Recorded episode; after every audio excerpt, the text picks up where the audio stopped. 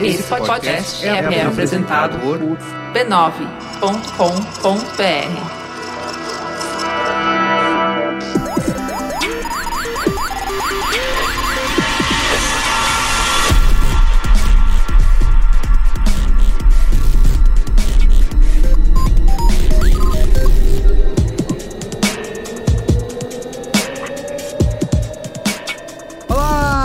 Carlos Merigo, esse é o Braincast número 142. E aí, Gustavo daqui no Mafra? E aí, Carlos Alberto Merigo? E aí, beleza? Beleza, e você? Ah, não, não deixa falhar o e aí, beleza. Ah, Estamos aqui hoje também com o Cristiano Dias. E aí, Cristiano? Boa noite, internet, boa noite, Brasil. Temos duas convidadas de honra. Juliana Nascimento, diretora de atendimento da UMAP BBDO. E aí, E aí, Juliana? galera? Tudo bem? E Karine Moto, head da Africa Insights. E aí, gente? Boa noite, boa tarde, não sei. Nós, conta aí, Gustavo, como conhecemos Juliana e Karina? Olha aí, hein? Em Austin, cara. é- eu, eu acho muito legal encontrar No carnaval de pessoas... 87. É, eu acho muito legal encontrar pessoas que a última vez que eu vi foi tipo em outro continente.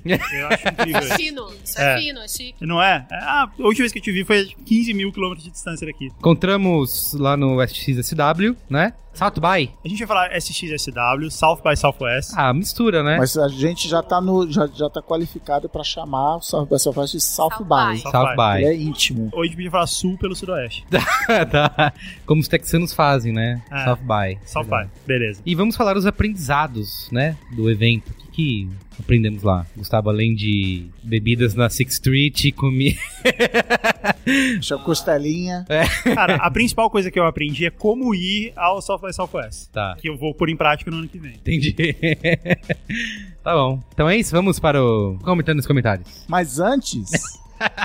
recadinho Mas antes, parar. recadinho da parar. Qual é o recadinho? Recadinho, Carlos Merigo, é que ano passado, você aí, amigo ouvinte, amigo internauta, estava acostumado com um, talvez dois podcasts da rede que mais cresce no Brasil de podcasts, que é o, esse que você está ouvindo, o Braincast. E a gente começou no ano Isso. passado o Mamilos. Mamilos são polêmicos. Já tinha um anticast, né? Tem, tinha um anticast junto com o Que Braincast. falem. Isso, não vai fazer o Ivan... O depois- livro do Ivan É e isso, exatamente. Depois o Ivan vai reclamar lá, pedir mais verba O problema é que pra ouvir o Anticast você tem que ter feito pós-graduação. Tem. Braincast, Anticast. Anticast. Entrou Mamilos ainda no fim do ano. Nem parou pra férias. Teve Mupoca. E aí, cara, começou a chover. Isso, começou. E aí veio o Mupoca, aí veio o Zing, vem mais por aí. Vem mais por É, aí, vem pô, me mais falou por isso. aí. O Cristiano deve estar pensando em alguma coisa e eu não vou discordar dele. O Chris Cast. Aliás, cadê o Crix? Tinha o Creeks. Tinha o mas não Crix. tem mais. então vai em b9.com.br barra, Barra barra podcast. podcast. Exatamente. Conheça. Tem podcast todo dia. Tem, tem podcast segunda, Mupoca. Coladinho no Mupoca vem o Zing. Na terça-feira o Braincast, não esse de hoje, que vai sair na quarta.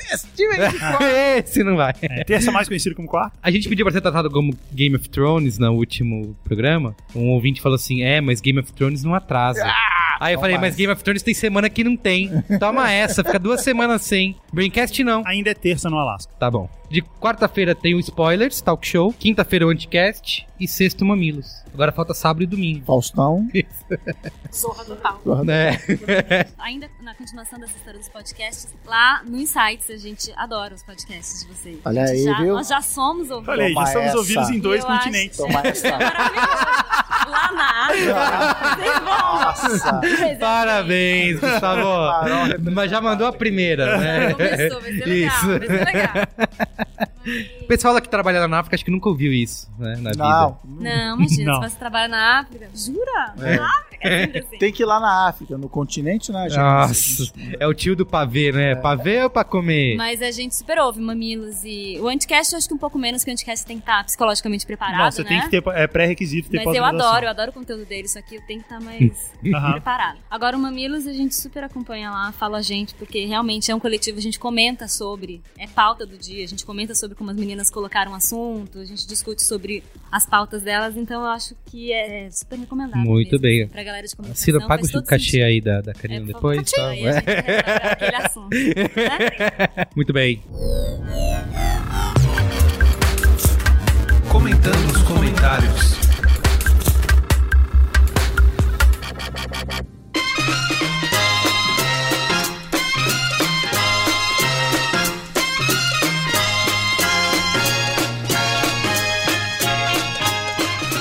Comentando os comentários aí, Gustavo, daqui no último programa, 141, falamos sobre tudo que fizemos nesses três meses de férias. Ainda antes de começar a ler os comentários, sempre antes de começar a ler os Tem a comentários, nota. A Tem a nota do fala... editor. Na verdade, eu quero falar com um tipo de ouvinte que ouve o Braincast, tenho certeza que na África tem vários deles, que é o cara que ouve e não comenta. Ah, eu sou uma delas. Não, não, eu tô. Não, não só você, como eu tô agora, nesse momento, falando com alguém que tá ouvindo o Braincast e ele tá pensando, foda-se, não vou comentar.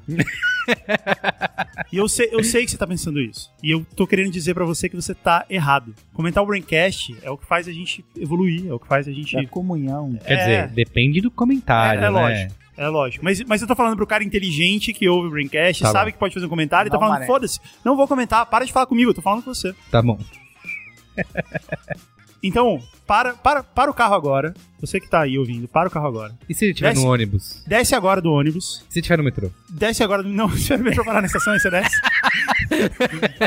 Mas principalmente, porque a gente sabe que a galera ouve o, o Braincast no trabalho e tal. Para agora o job que você tem que entregar hoje, daqui a pouco.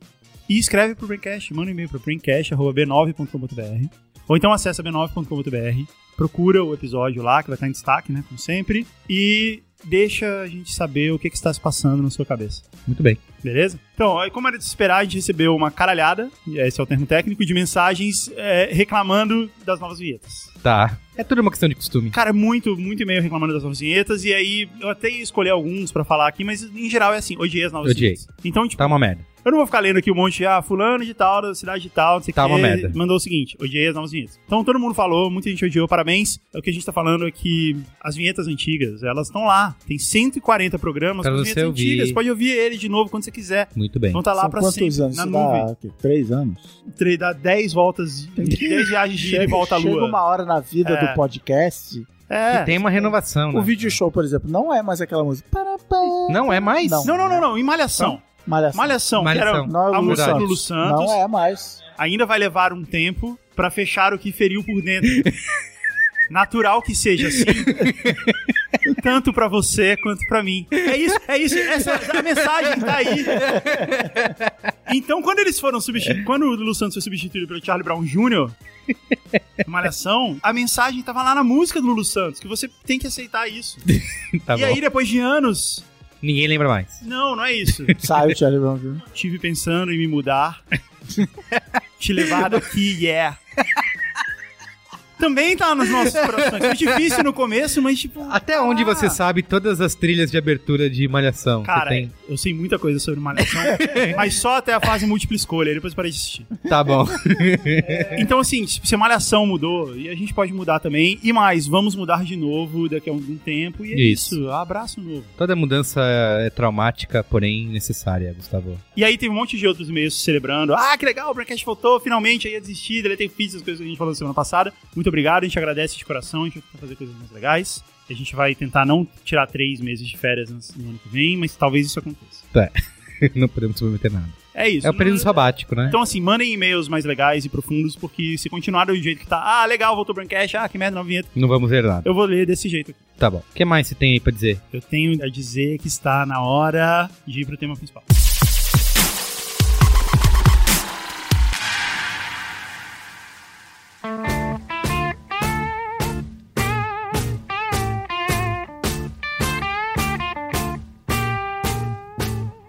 Vamos falar do South by, senhor da Mafra. Uma coisa que a gente descobriu lá enquanto estávamos em Austin, saudosa Austin, Sixth Street, Ah, a gente vai morar lá. Rain Street, A lembra? gente vai abrir o Braincast by Southwest. Vamos, a gente faz aqueles logo hipster assim com Since 2002. Teve uma hora que a gente tava falando pro, pro uma motorista do Uber, aí ela tá falando, pô, e todos eles perguntam, ah, e você gosta da cidade e tal? Falo, pô, a gente adora, a gente quer vir aqui e vamos morar aqui. E aí a gente co- começou a brincar e tal, falou assim, é, a gente podia vir aqui e abrir um bar. Aí ela olhou pra assim, é, porque a gente realmente tá precisando disso.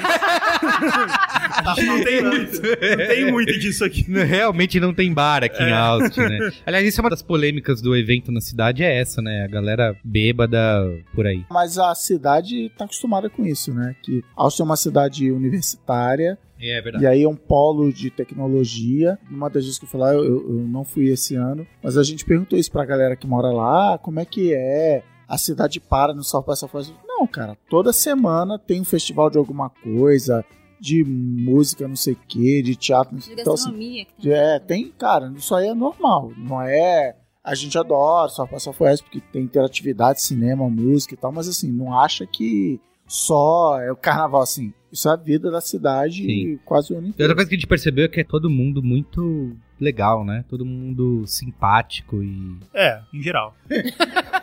Teve um ano que eu fui na imigração do aeroporto, o cara lá perguntou: Ah, o que você vai fazer? Aí eu, ah, South by Southwest. Ele, por quê?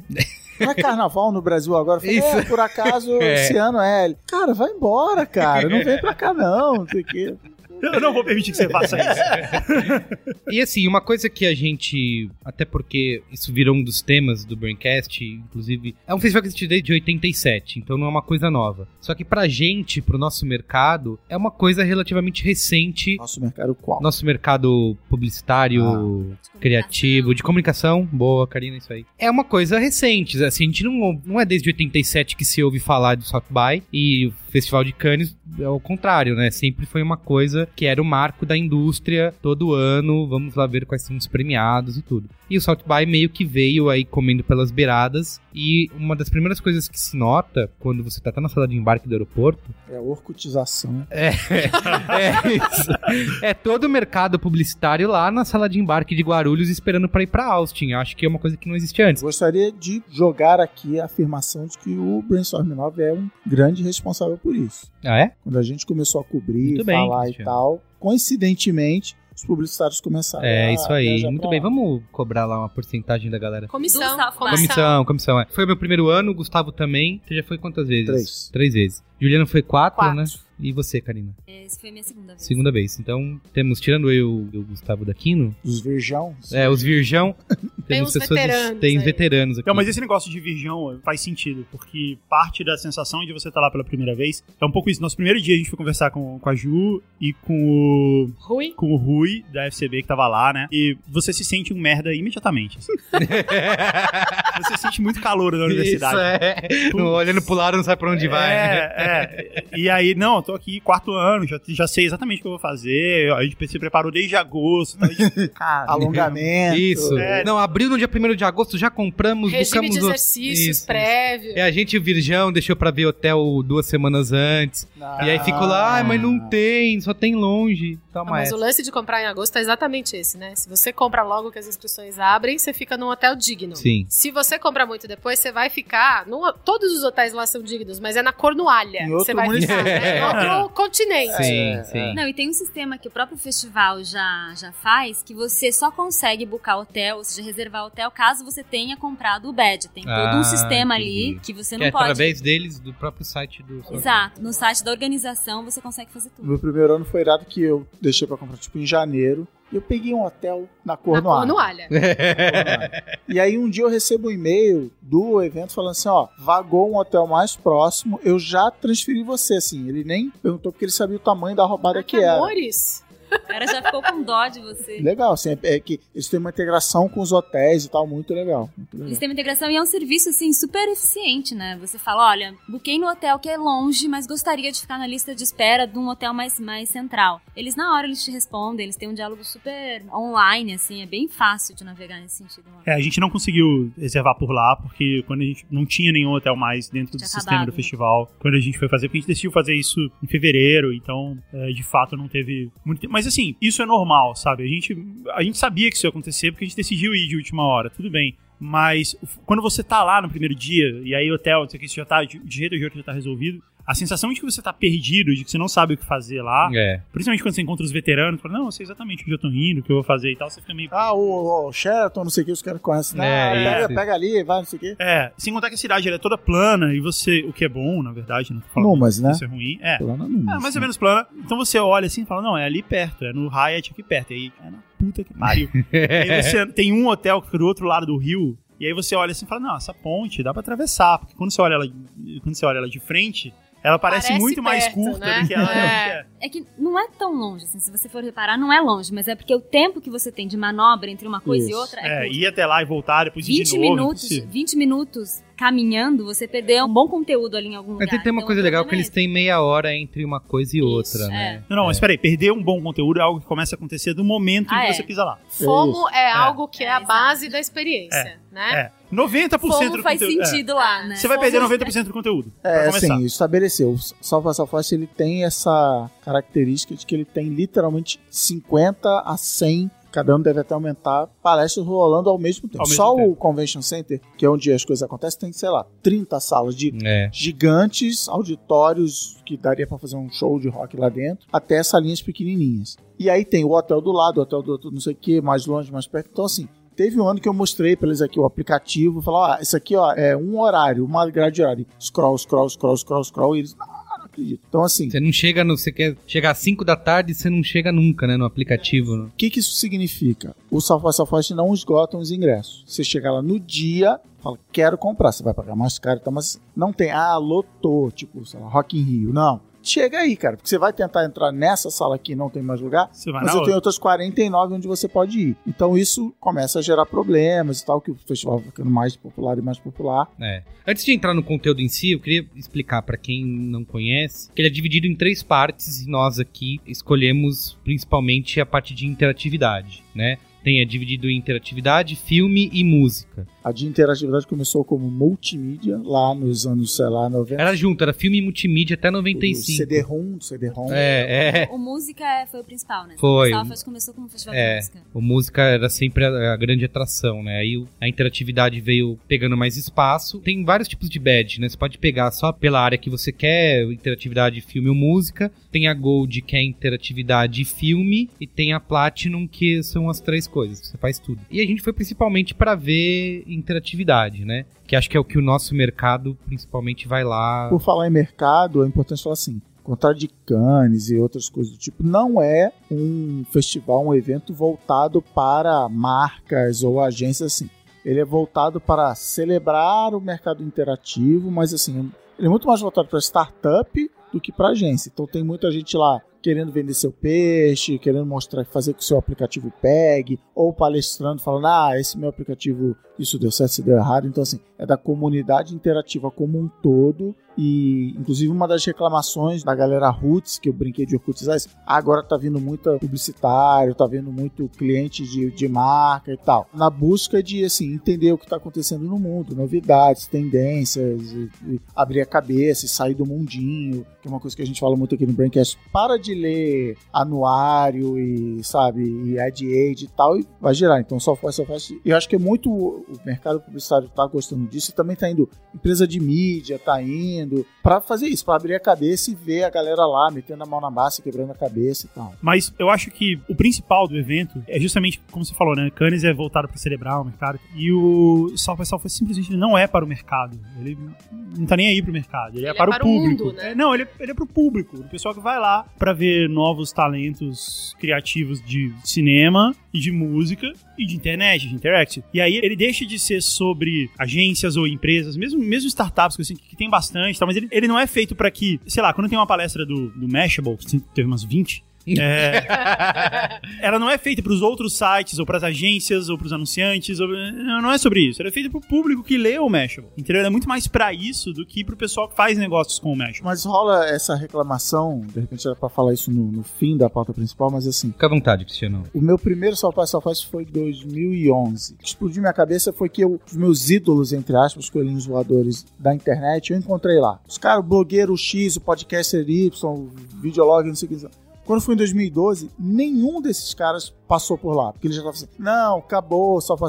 Era um evento muito autocontido, tipo como se fosse encontro da blogosfera em 2006 no, no Brasil. Sim, sim. Então era um evento muito que falava pra si, ah, os brothers se encontrando, e começou a abrir isso e o, o público do Mashable e o não sei o que, e os publicitários e tal. Os caras falaram assim: não, perdeu o sentido pra gente ir lá, deixa a galerinha, que é normal, e o festival vive essas fases e tal, mas tanto que o Merigo buscou aqui que em 2008 o Mark Zuckerberg foi lá e uma reclamação que teve de quem tava, foi assim, ah, ele veio, ele é um cara de fora que não é parte da galerinha e veio aqui tentar agradar e tal. Então, assim, o cara foi lá, como vai todo ano um monte de gente, foi o Neil deGrasse Tyson esse ano lá e tal, e o cara foi lá, não, ele não é um, do, um de nós, one of us. E isso vem quebrando de lá pra cá e sendo um evento mais É, genérico. e, e ao mesmo tal. tempo virou plataforma de lançamento de alguns de aplicativos e de serviços. O Foursquare foi lançado lá, né? Twitter foi lançado Então, lá. Aí o Twitter. que, que aconteceu? Em 2007, o Twitter chegou lá, bombou. O Twitter era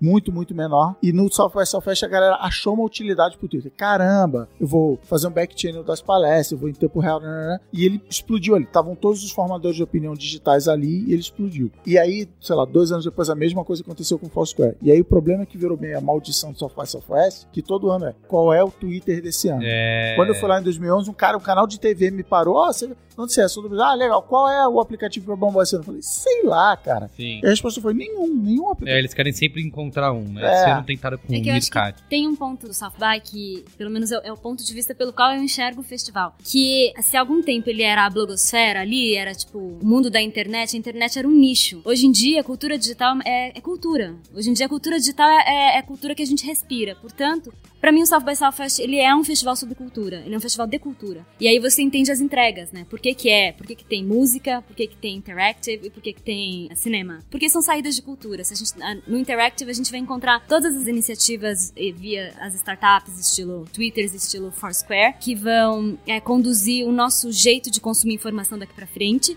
Como você vai encontrar a última banda maravilhosa ou, né, o último, o último formato de entretenimento high-end, assim. Então, eu consigo enxergar a popularização do festival como foi a popularização da cultura digital. Ele diz respeito diretamente à cultura digital, né? Então, já que a cultura digital é oxigênio, a gente tem que ir lá respirar esse, esse Eu ar. acho que deve ter havido um primeiro, uma primeira virada, que foi a virada que você viveu, de, de ser um, um festival de pessoas que queriam trabalhar num projeto, pessoas que queriam construir um projeto e pessoas que queriam fundiar um projeto. Porque no começo essa comunidade era sobre isso, né? Ela era muito sobre empreendedorismo, de alguma maneira. E aí essas pessoas começaram a ser os grandes disseminadores da cultura digital que a- como a gente conhece. E agora eu acho que está acontecendo uma outra virada, que é essa cultura de fato virando Comportamento de massa, comportamento né? e virando, como a gente gosta de falar no jargão do mercado, mainstream. E aí a gente vê clientes abraçando isso, agências abraçando isso. E o que eu acho que acontece com o line-up do evento nesse sentido é que ele tende a acompanhar esse caminho. Então a gente vê um line-up hoje menos,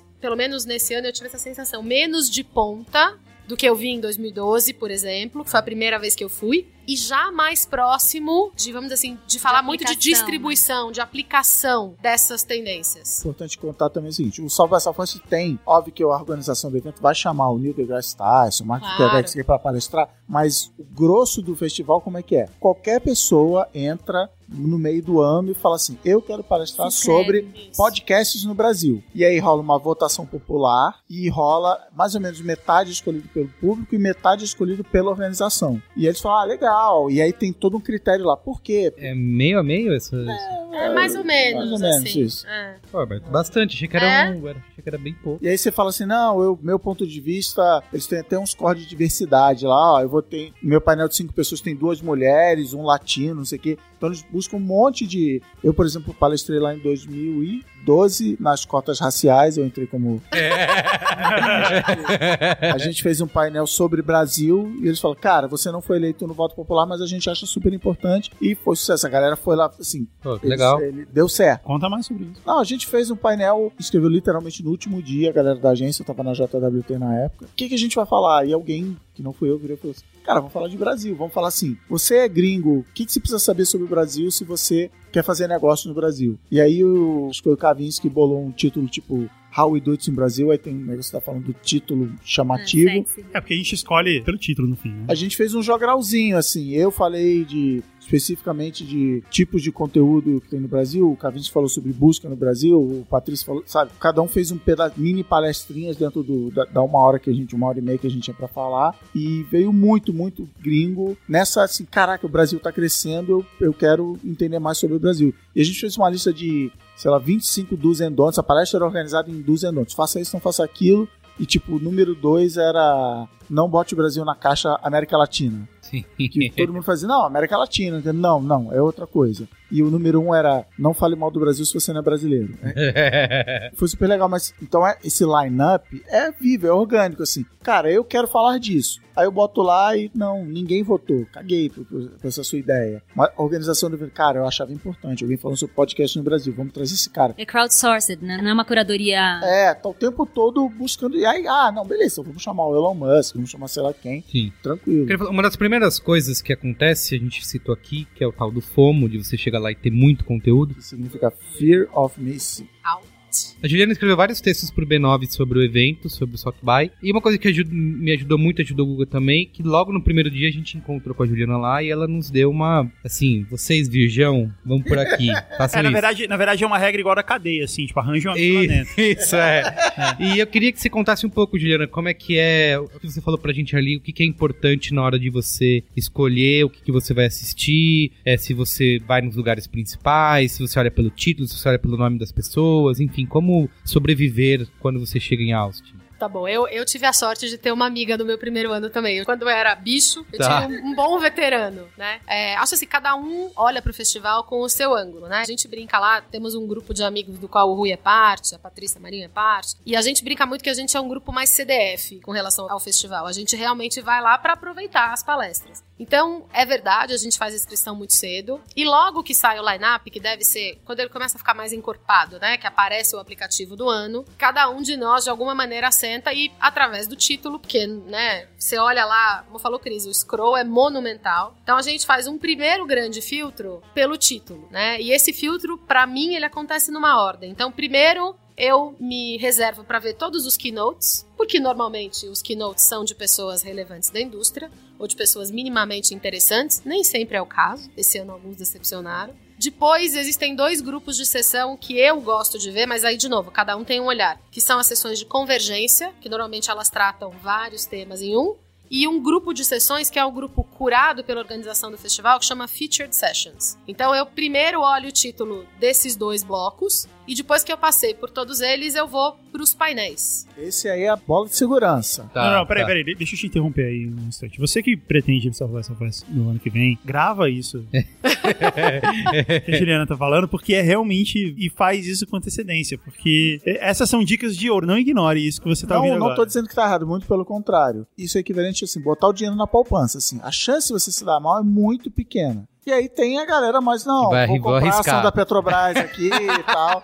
São, são os próximos níveis. É, Tá. Não, é verdade. é. Mas eu faço bem isso que você tá Nos falando. painéis, eu- e eu acho importante você falar isso, Cris, porque nos painéis você vê palestras sobre todo tipo de coisa, né? Eu lembro que no meu primeiro ano eu percorri muito, porque foi um ano que, curiosamente, tinha muita celebridade. O Tony Bourdain foi falar, e celebridades interessantes. Os meus amigos brincavam que eu tava no Celebrity Track. E eu vi algumas palestras, a do Tony Bourdain especificamente, que é aquele chefe que tem um programa de, de gastronomia meio fora do óbvio, né? Num dos canais a cabo. A palestra dele foi incrível. E meus amigos olharam e falaram: ah, palestra de É, celebridade, vai ser uma bosta. E não foi. Foi O ótimo. Guga fez isso comigo Merigo lá. se amarra numa celebridade. Não, eu fui lá querer ver o Guilherme Del Toro. Eu falei, meu, o Guilherme Del Toro vai falar alguma coisa. Ele tem coisa a falar. Aí era ele entrevistando o Ryan Gosling. Lotou. Pilotou, ficou uma hora Eu e não meia tinha na badge fila. de filme, eu queria muito ter ido ver o Ryan Gosling. Ai, Pronto, quem não, falei. né? Quem não, né? É, ficou ele lá falando do filme dele, que parece ruim pra caramba. As meninas babando. Um joguinho de amigos, assim, o Guilherme Del Toro levantando a bola pro Ryan Gosling cortar. Porque se, se tem uma coisa que todos esses caras dos palcos grandes têm em comum é que eles são bons oradores. Tanto que chegaram lá. Então, assim, não, mas tem a do Anthony Bourdain e tem do cara do MIT que pesquisou, não sei o que sei lá. O cara é um gênio, mas talvez ele não saiba. Transmitir, a Transmitir. genialidade dele. Então você sempre fica Tanto nesse. é que essas sessões são chamadas keynotes, né? Tipo, são apresentações formatadas e que vão, você vai aproveitar com certeza. E aí, a outra coisa que a gente faz é, sabendo que há, porque, como falou alguém aqui antes, o festival ele acontece em um monte de prédios, hotéis, centros de convenção e tal. Então, a gente construiu o mapa dos mais próximos, que são lá cinco ou seis prédios. Então, depois que eu faço, vamos dizer, um cheque de todos os títulos que me interessam, e a gente é doido, a gente realmente olha o line-up de cabo a rabo, a gente faz o filtro pelos lugares. Que daí você vê o que é humanamente possível fazer sem sair correndo pra atravessar a ponte e chegar esbaforido na palestra do outro lado. E aí o que eu gosto de fazer é pegar umas palestras completamente, assim, fora da caixa mesmo, palestra sobre, sei lá, sexo em tempos digitais. Eu lembro que uma vez eu vi uma palestra sobre um cara que estava desenvolvendo um, sei lá, uma pecinha, um hardware qualquer que você instalava na coluna vertebral das pessoas pra essas pessoas que nunca tiveram orgasmos na vida ter. Então tem umas maluquice no South by que são muito divertidas, assim. Você olha e fala, gente, tem gente pesquisando isso. Fala sério. Sim, sim. Eu vi uma outra de um cara que tava transformando ônibus velho escolar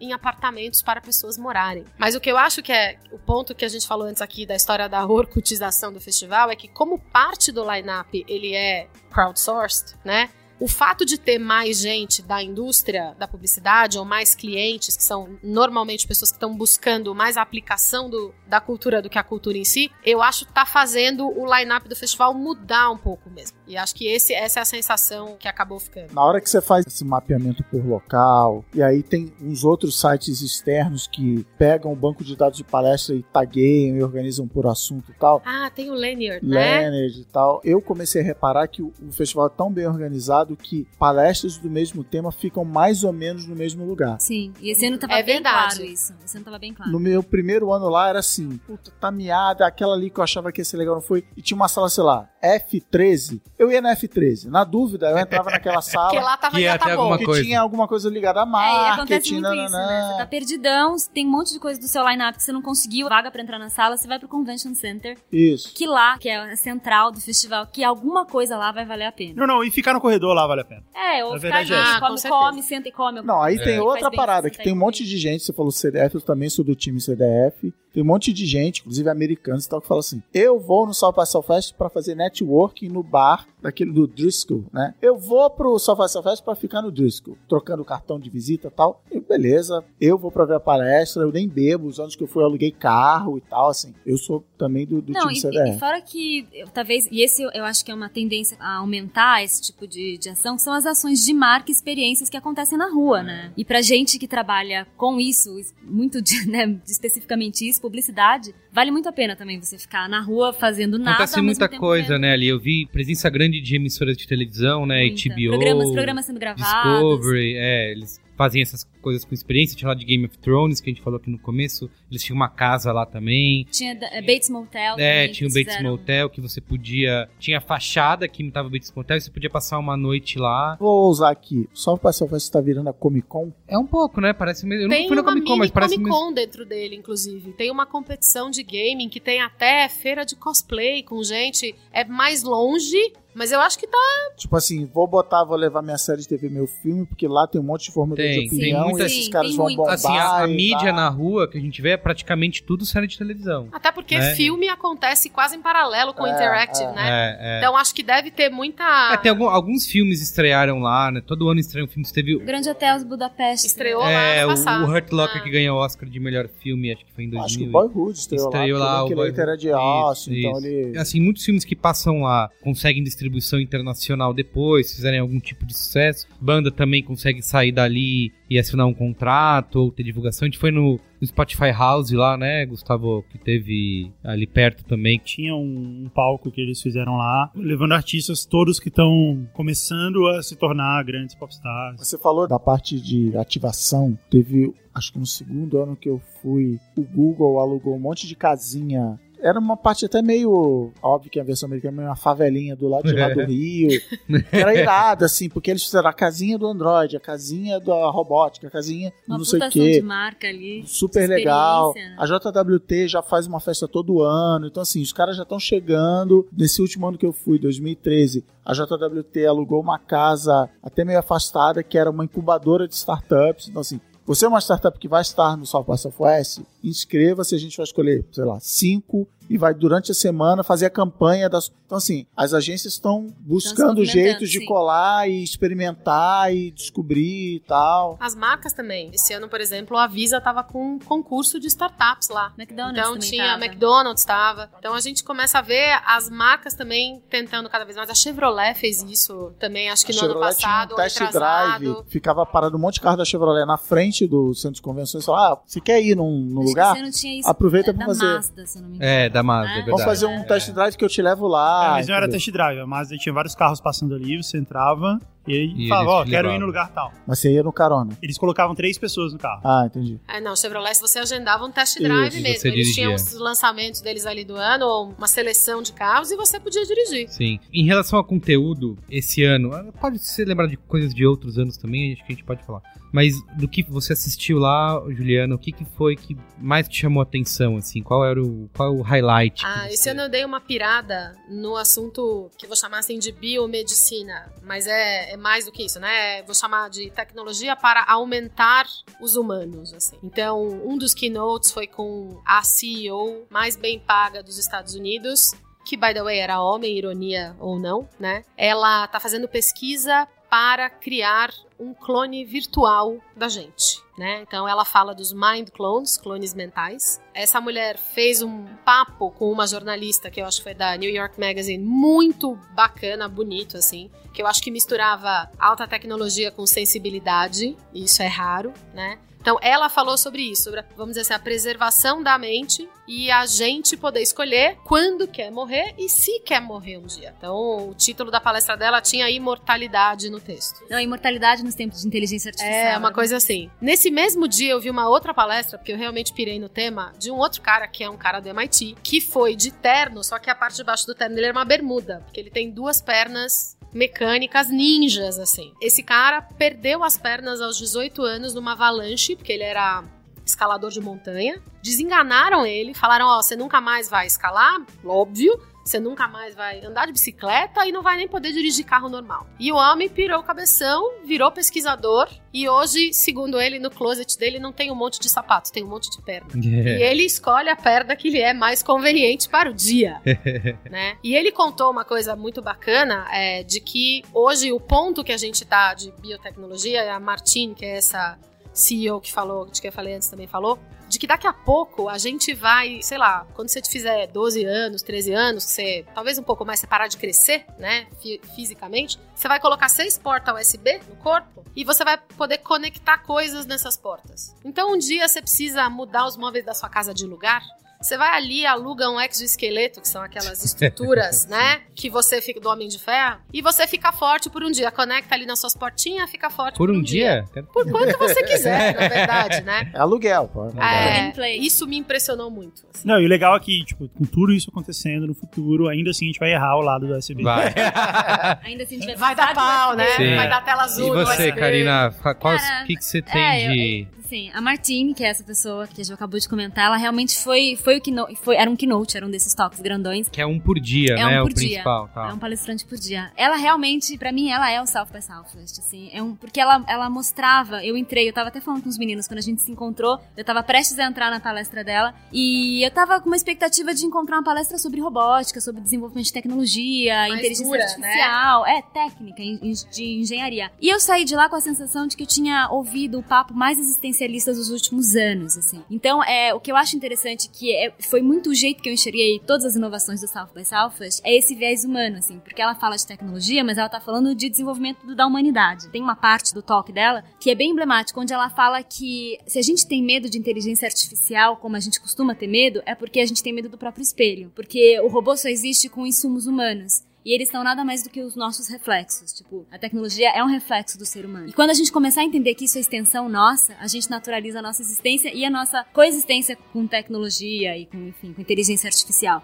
Então eu acho que ela dá uma claquete muito humanizada pra todo esse guerre-guerre tecnológico, todo essa, esse papo que pode parecer mais duro. E eu acho que esse ponto de vista é um ponto de vista que é abrangente pro, pro South by Southwest inteiro. Você começa a ver muitas iniciativas de, de empresas de tecnologias prestando serviço à inclusão social, no sentido de é, ferramentar pessoas que não conseguem falar, de humanizar vozes mecânicas daqueles que usam é, celular ou telefone para serem a própria voz, enfim, desde impressora 3D que vai colocar um tem um, um projeto que foi inclusive um dos temas de uma das palestras de um cara que foi até, se eu não me engano, a África, não sei, depois a gente procura os créditos direitinho. Então agora é o continente. Ah, Sim, agora que eu já faz essa claquete, senão vai confundir geral. Mas sim, Não, eu tava realmente na dúvida. acho que foi até lá a África, né? Pra tomar um foi café. ali para um lugar onde, onde haviam é, muitas crianças que foram prejudicadas por conta de guerra e amputações de membros. E ele vai lá levar sua impressora 3D para justamente possibilitar essas pessoas de comerem sozinhos pela primeira vez. Então você começa a ver esses micro temas, tipo impressora 3D, inteligência artificial, programas inclusi digitais inclusivos, mas que todos eles dizem respeito à mesma coisa. Dizem respeito de como a gente ser cada vez mais humano, sabe? De como a gente tratar cada vez mais seres iguais a nós da mesma forma. Mas isso você falou, o South by Southwest adora uma palavra que chama, não vou conseguir falar, serendipidade. De serendipidade, que é o acaso. E eu, o que eu penso, ah, eu fui na palestra do fulano de tal, foi incrível, mas assim,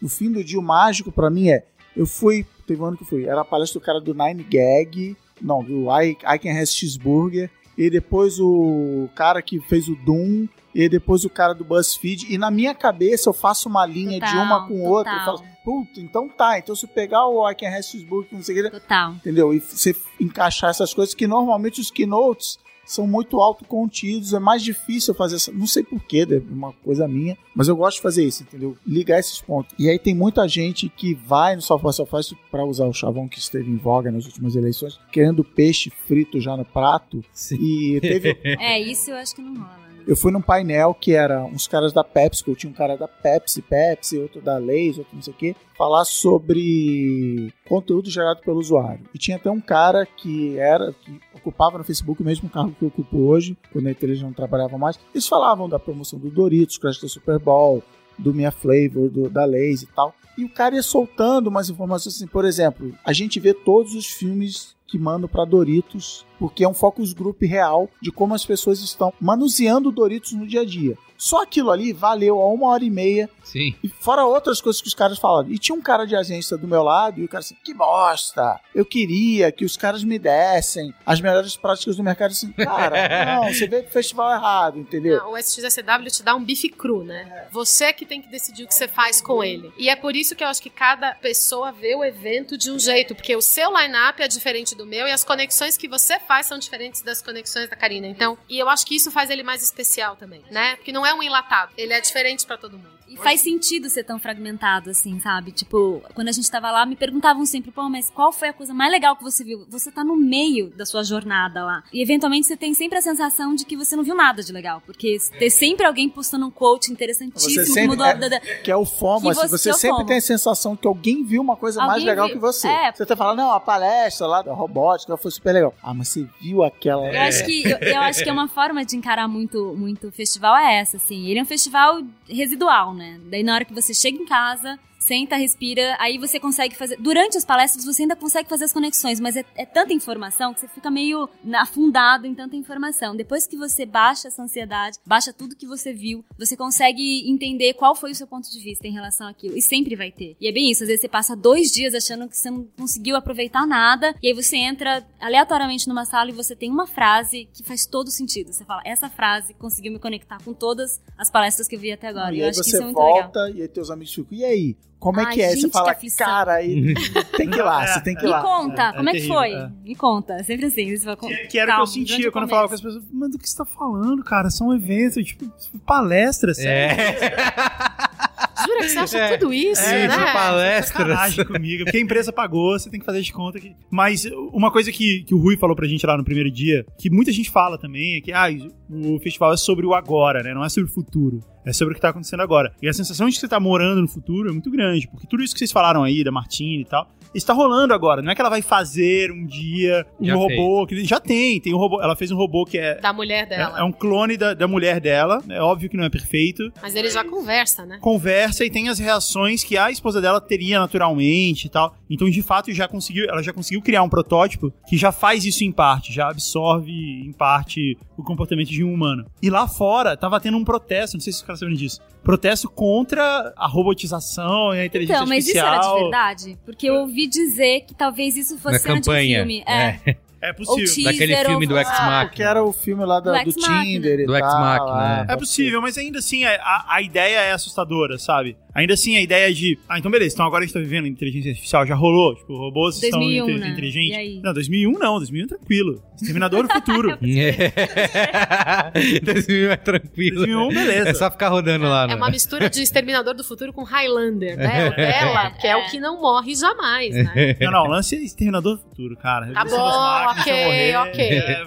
Conta o seu highlight lá desse. Fora a cidade, A que é incrível, lá um puta climão. Cara, eu já tava deixando pro final de falar do, do brisket, sei lá. Você já, Não, que é tá conteúdo do evento. Depois você entra na comida. Então, o que eu acho impressionante é que, pela minha profissão, pelo que eu faço no dia a dia, eu vou em muitos, muitos eventos, pelo que o Chris falou, fazer networking, você vai lá conhecer pessoas e tal, e, e eu faço isso muito. E vai chegando um ponto que você vai ficando meio cínico em relação a isso. Honestamente, cínico. Eu não vou em evento pra ficar vendo palestra, porque eu já vi tudo aquilo. Boa parte daquilo eu sei, e eu não tô falando, tipo, ah, eu sei de tudo. Pô, a gente já vive isso. Então você chega num evento, e aí o cara vai falar sobre mídia programática, você fala, tá bom, cara, eu provavelmente sei mais do que você que tá aí falando sobre mídia programática. Ou então tudo que você tá falando é tão básico que, tipo, não acrescenta em nada o que eu já sei, então você fica ali no, no hall, você Não, vai... e, é- e é um exemplo que eu dava, o Business Palestra teve um problema desde o início da, da internet, dos blogs e tal, porque eu fui, já tem um tempasso no evento que rolou no Brasil, que o Lawrence Lessig era o palestrante. Só que a palestra dele já tava no blog dele em forma de texto, já tava no TED, então assim, Exato. puta, cara, eu já li isso no seu blog, obrigado, mas Exato, sabe? então mesmo quando é algo. Assim, boa parte dessas palestras é jabá. E assim, eu não tenho nada contra o jabá. Eu acho ok, eu assisto muitos deles, porque às vezes me interessa saber o que, como uma empresa tá se vendendo e tal, beleza. Mas é, é jabá, no fim, assim, não é uma palestra, ah, olha como o mundo está, está mudando. É tipo, olha como eu estou oferecendo meu serviço. E tudo bem, eu acho isso ok. Muitas palestras tem muita coisa básica, né? Então um cara tá falando alguma coisa ali que é importante pra quem tá chegando agora. Nesses eventos de publicidade, não é o meu caso. Tem muita palestra que é um painel com cinco pessoas e aí cada um fala três minutos, responde perguntas e não dá em nada. Então, assim, com o tempo, você vai ficando. Eu eu não vou assistir isso, sabe? Eu vou lá pelo, pelo movimento, pela galera que tá lá, pelo networking, pelo relacionamento, e por, por muitas coisas que não são exatamente conteúdo da palestra. Então, eu realmente fiquei surpreso com a ideia de que a gente vai em um evento de palestras para ver as palestras. Eu achei, eu fiquei surpreso com essa ideia. É isso? A gente vai realmente. loucura, que loucura. Não, que loucura, a gente vai realmente fazer isso. conteúdo no mundo. A A gente vai realmente. a gente vai passar o dia assistindo palestra. Uma outra coisa que eu acho impressionante também é a ideia de você fazer. Quando a gente fala de filme, festival de filme, a galera vai ver filmes. Festival de música, a galera vai ver shows. Festival de Palestra. empresas, você vai ver palestra como se fosse show, assim, como se fosse. E no fim é isso mesmo, sabe? Tanto pro lado, quando você vê uma palestra incrível, quanto pro lado quando você vai lá pra ver celebridade. A gente foi ver lá o Charles Barkley, que é o meu ídolo de infância, eu tinha um pôster dele no, no meu quarto. E a palestra foi uma bobagem, Foi, assim, foi tipo. sofá na, da Foi, não, é, foi é, sofá da Hebe. Ele sentou lá. E o cara, as perguntas eram desconexas. Quem você acha que vai ganhar o campeonato esse ano? Ah, acho que tem Portland, tem chance, não sei o que e tal. E quais são as suas séries preferidas? Ah, The Good Wife. O que você faz nas férias? Ah, vamos jogar golfe, assim. Tipo, não tinha nem conexão, Não, sabe? é. Entre uma coisa, era tipo. Sabe aquele programa da Angélica? Sim, Sabe? sim. Era, tipo, assim, Tava, tava tá fazendo uma re- receita ali, né? É, faltou, faltou muito pouco pra chegar. Se tivesse uma cozinha ali.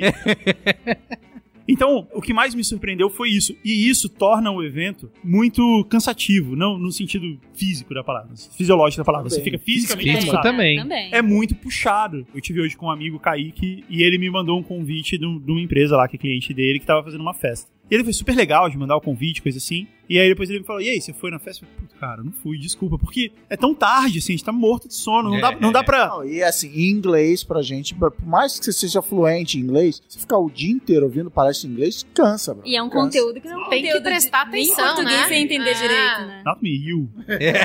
I speak perfectly.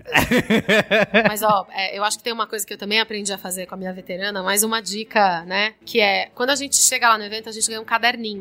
E todas as palestras, elas têm uma hashtag. E aí você consegue seguir a palestra pelo Twitter com aquela hashtag. Então, às vezes, eu mesma, você perde, né? Alguma frase que alguém virou e falou, você tava meio distraído, alguém fala, nossa, que foda. Você fala, o quê? E aí você sempre pode, com a hashtag, recorrer ao Twitter pra resgatar um pouco Twitter e é te ajudar. vivo, é. né? O Solero tinha até um workflow que devia envolver If This Then That, que era assim, se naquela semana ele favoritasse tweetadas e jogava no Evernote e tal, justamente pra depois ele poder ver as anotações. O Solero mudou, tal. cara. O Solero é outro cara.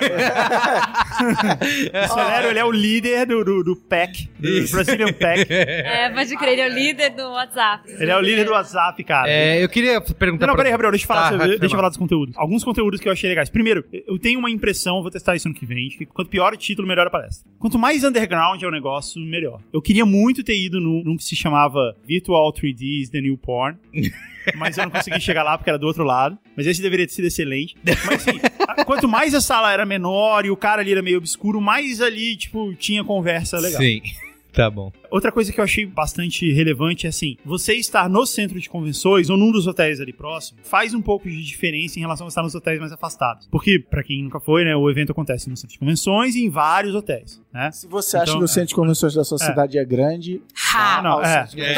Não, eu tô falando. Não, é porque eu tô- é falando hotéis, então pra entender assim, hotéis como um lugar onde acontecem palestras. A gente ficou um tempo vendo algumas palestras que eram estavam ok, que era num, num hotel mais afastado, que era no Sheraton, acho que era mais afastado.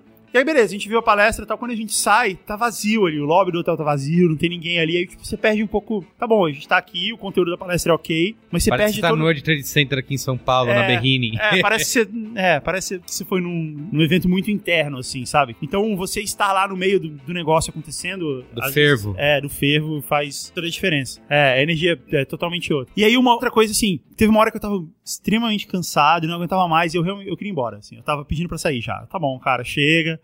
Foi legal, mas uma hora tem que acabar. e aí a gente foi ver a palestra dos caras do Last Man on Earth. Ah, é do- do verdade. O Will Will Forte. Forte e o... E eu já tava meio de birra com o Merigo, porque o Merigo quer ir em todas as palestras de celebridade. Não é Só celebridade. falta tirar foto. São os Tem criadores, Se o cara é famoso, ele quer ir. Eu já fiz isso, entendo, Meri. Eu quero ver os criadores. E aí- Eu não tô indo lá ver o... Eu não fui ver o Ryan Gosling, eu queria ver o Guilherme Del Toro. E aí eu falei, não, Merigo, não vamos lá, cara. Por que, que Pô, você tem que ir na mesma você- palestra dos dois? Não tem É, então, por que não divide? né? É mais É. fácil, gente. Tinha algum motivo da gente ir junto, não lembro exatamente. Era carência. É. Aí, e foi legal pra caralho. Essa palestra foi. Porque eles estavam falando sobre o processo deles de criação. E foi legal porque esses caras, eles são meio novos nesse meio, né? Sim, de, é. de TV e tal. E aí eles estavam falando sobre todo. Como é a vida deles, criando programas pra essa nova realidade da TV. Que tem internet, que tem Netflix, que tem YouTube. Na verdade, eles ficaram só falando assim, como eles falham muito, né? O tempo inteiro. E além de tudo, foi muito engraçado que ele cantou a música lá do Goldman, que a gente falou. Que foi como ele ganhou a vaga, o emprego no Saturday Night Live. Acho que essa é uma outra coisa legal, assim. Às vezes você tem um conteúdo que é um pouco mais divertido, mais do que super inteligente, não sei o que, ele é- ele é mais pro lado divertido, e isso dá uma equilibrada na parada, sabe? Que eu tava de saco cheio e ver essa palestra que foi engraçado pra caramba e tal, meio que elevou os espíritos, sabe? Deu, deu uma Mas essa reenergizada. mistura faz ser mais fácil, né? Acho que tem um pouco a ver com o que você falou do serendipity lá. Às vezes você tropeça numa coisa, às vezes esperada, como foi esse caso, mas às vezes você vai pra uma que você já saiu da primeira nos 10 minutos porque tava ruim, foi pra segunda, a segunda tava ruim. Aí você olhou a primeira porta que tinha, entrou. E de repente é muito bom. É, exato. Inclusive, quando você for fazer a tua escala, deveria ter plano B, C e D, assim. Isso. E aí, levando em consideração a proximidade. Cara, É, mas na verdade dá pra ter o plano B, essa ideia ali na hora. Assim, Também, Dá, também. dá um pouco. É, porque no, no fim o que a gente fazia é isso. Ao contrário do que a Ju fez, de se preparar meses com antecedência e tal, a gente fazia meio na hora ali. Tá, o que que tá rolando aqui agora? A gente É, pegava mas o é bom se aplicativo. planejar antes, porque você perde muito tempo olhando e às vezes não dá. Quando você olha, putz, quero ver isso, ah, não vai dar tempo. É, mas a gente aprendeu isso da pior maneira, né? Que é lá na hora. Então, mas no fim a gente fez isso e dá certo também. Por mais que não seja tão eficiente, acaba funcionando também. Você pega o aplicativo ali, tem um aplicativo oficial, que tem toda a programação, e tem até um botãozinho lá, tipo, What's Going On Now? Aí você clica nele, tipo, É, e- verdade. ele mostra ali, tipo, todas as palestras estão começando naquele e, momento. e tinha um feature muito E legal sempre no tem uma do seu aplicativo, lado. Que era, você podia favoritar, né? Você tava estudando os lineups, você, podia, você pode favoritar os que você pretende ver. Na hora que o aplicativo entende que tem muita gente favoritando uma palestra, ele já fala que aquela palestra é hot. É. Então você sabe que se você tiver tempo de manobra pequeno, se você não tiver pouco tempo pra chegar naquele, é melhor você nem ir. Se você não chegar, tipo, meia hora antes, você não vai nem conseguir E entrar. ele também já põe no seu calendário, seu calendário já É, dá o já alerta. te Porra, é muito. É, É, o aplicativo é uma ferramenta essencial, né? É. Sim. E olha, impressionante, o Wi-Fi do centro de convenções Nossa, Funciona. é verdade. Na cidade Verdade. inteira, né? Live streaming funciona, Wi-Fi funciona, isso é muito impressionante. eu medi, cara, e com 50 megas de download, assim, funciona, Funciona funciona, nervoso. melhor que na sua casa. É. Uma outra coisa que eu fiz lá, que foi uma experiência bem interessante, assim, que foi muito inesperada, tinha um encontro de podcasters. E eu nem, nem tinha me tocado disso, mas aí eu recebi pelo aplicativo do Social lá, do, do South by Social, que é como se fosse uma rede social que tem dele quando você se inscreve, então é um negócio meio difícil de entender. Mas eu recebi um e-mail lá de alguém falando assim, Guga, você vai no encontro de podcasters? Eu quero te encontrar lá. E aí eu falei, ok, beleza, vamos lá, eu vou encontrar lá a pessoa. Que era alguém que eu não conhecia e tal, dei uma pesquisada lá, e ela aparentemente trabalhava com alguma coisa relacionada ao podcast. Eu falei, mas bom, vamos lá, né? Aí eu fui. E quando eu cheguei lá, era uma salinha, tem uma pessoa que é organizadora, tipo, não tem microfone, não tem porra nenhuma, ela subia numa cadeira e falava assim, ó, ah, tá todo mundo aqui, que legal! eu sou fulana do podcast e tal, é isso aí! Prazer! Vamos aí, conversem aí! Conversem aí. E aí, as galera se juntam numa vez e começam a falar com você. O que, que você faz? Você é quem? Tipo, ela olha o seu badge assim, ah, ah, você é o Google. Ah, legal, o que, que você faz? E aí, uma hora eu comecei a perceber que toda a galera que tava lá era mega iniciante. Não tinha ninguém que era, tipo, não tinha ninguém que era o Braincast dos Estados Unidos ou da França. Todo mundo lá assim, não, eu tenho, tô fazendo um podcast agora, eu e meu marido, a gente começou, e a gente usa o gravador do iPhone, falando umas coisas assim. E aí uma hora eu falei assim, caramba, eu tô aqui só pra ver um monte de amador e tal. Mas eu tava ali, sabe? Aí o pessoal vem falar comigo, tá, ah, você faz, que equipamento você usa? Ah, eu uso microfone assim, tenho uma mesa assim e tal. Mas como é que é? Aí, aí uma hora eu abracei a ideia, falei, não, tá bom. Eu vim aqui pra ouvir, mas eu vou falar. E aí eu fiquei, tipo, um tempão numa mesa com uma senhora que ela, junto com o marido dela, no, sei lá, Kansas, ela faz umas revistas para a família. E aí eles estão fazendo podcast. Eu falei com um cara que tá fazendo um podcast que é ele e a filha dele, só sobre a visão da filha dele do mundo. Todo mundo iniciante, os caras perguntando assim, tá, mas por que, que tem tanto eco? Como é que eu faço pra diminuir o eco? Tá, e como é que eu faço pra estar no iTunes? Eu não consigo estar no iTunes. É, ah, não, você tem que fazer isso. E eu fiquei lá ensinando a galera a fazer isso. E no fim, foi super legal. Beleza, que não, não, não acrescentou nada pra Sim, mim. mas você assim, participou de uma experiência. mas foi ali muito legal, ela. foi Sim. muito legal. É uma coisa que rola direto lá, em nome do network, que tem um monte de gente que busca, tá buscando investidor. Cara, você tá ali sentado do lado da tomada, vendo aquela carga no telefone, senta um cara do teu lado e fala, e aí, o que, que você veio fazer no Software Software? Isso Se é direto. puxa, É, puxa um isso é papo com você, Você tá ali na fila esperando alguma coisa, a galera olha pro seu crachá, Brasil. Ah, Isso, a gente tá falando português do corredor, um cara parou, né? Aconteceu duas vezes com a gente, alguém perceber que a gente tá falando em português, e aí veio, Oi, eu morei no Brasil durante um tempo. Eu tenho saudade. É, muito bom. E era bem legal. Pra gente caminhar pro final, Peraí, a gente precisa falar das festas. Das férias a gente não falou, né? Tem muita festa, essa ideia de festa, a gente fala assim, mas não, não dá pra ter uma noção. Eu já tinha ouvido as pessoas falarem, e eu recebi alguns convites, só, só de estar cadastrado, eu recebi alguns convites. Mas você não tem noção até quando você chega lá. Porque assim, tem muito bar. Muito. Mais do que na Vila Madalena, mais do que qualquer lugar que você já foi na sua vida, tem muito bar e muito lugar onde você pode fazer festa. E todas as empresas, e a gente não tá falando de 15 empresas, a gente tá falando tipo 300, 600 empresas, estão fazendo alguma festa e boa parte delas são gratuitas. E mais, essas empresas querem que a festa encha. Então, tipo, entra aí. Você chega lá e fala, mostra o badge, tá, entra aí, pode entrar e faz o que você quiser. Você come de graça, bebe de graça. Era, era incrível. A gente entrava nos bares, a gente não sabia que estava tendo uma festa, simplesmente entrava, pedia uma cerveja, e aí você ia pagar. Não, não, é open bar. Tem aquelas casinhas Ok. da Rain Street lá, né? Que são super legais, assim. Que é meio um bairro, parece um subúrbio com as casas e as casas. Tem são- duas ruas. Tem a Sixth Street, que é a rua tradicional onde praticamente balada. Todos os, os imóveis são bares, ela fica fechada pra carro, então fica todo mundo andando no meio da rua. E isso acontece, tipo, toda sexta-feira em Austin, por causa, como o Chris falou, da- da galera universitária que tá lá. E aí tem uma outra rua chamada Rainy Street, que é um pouco mais afastada. Ela tem dois quarteirões só, e ela também, quase todos os imóveis são bares, mas elas são umas casinhas bem antigas. E o público é um pouco mais velho, assim. E aí a gente ia fazer, a gente, não, vamos escolher um bar. Aí a gente foi, tipo, até- vamos entrar em todos. A gente foi até o fim da rua e entrou no primeiro. Aí a gente entrou, foi pagar, não, é tudo de graça, open bar. Inclusive tinha uma seleção de pipocas. Ah, é verdade. Tinha tudo quanto é tipo de É, bar. e aí depois a gente, não, beleza, vamos sair, vamos pro próximo. A gente, pô, a gente vai sair do bar que tá de graça, né? Open bar, tipo, a gente vai realmente fazer isso com esse dólar? não, vamos, vamos lá. Aí a gente foi no próximo bar e era de graça também. Tava de graça. É. Aí, e cara, a gente fica lá bebendo de graça e tal. Vendo bandas legais, a gente viu as bandas ali naquele Ravelina lá. Não, lembra? então, aí tem uma outra coisa que são os food trucks, que é uma coisa muito típica da cultura da cidade. Tem food truck em todo lugar e eles são muito procurados, tem fila o tempo inteiro. E eles são parte do- da cultura da cidade, né? Ele também é uma manifestação cultural, ele não é só um, um business. E o que foi a salvação, Carlos Merico é vegetariano, então sempre tinha uma opção. A gente foi num lugar lá que chama Franklin, que é o lugar mais famoso da cidade de brisket. Brisket é o corte de carne típico do Texas. Então eles fazem a carne lá de um tipo muito específico, cheio de temperos e tal. E tem em todo lugar, mas esse do Franklin's é o mais famoso. E aí eles. Meio que uma carne louca. É, eu ia falar isso. Carne Lembra louca. carne louca. É, O tal do mas- brisket. Mas é, não, é diferente. Mas Claro. Porque é aquele pãozinho caseiro, sempre tem ali numa quermesse, tem o brisket.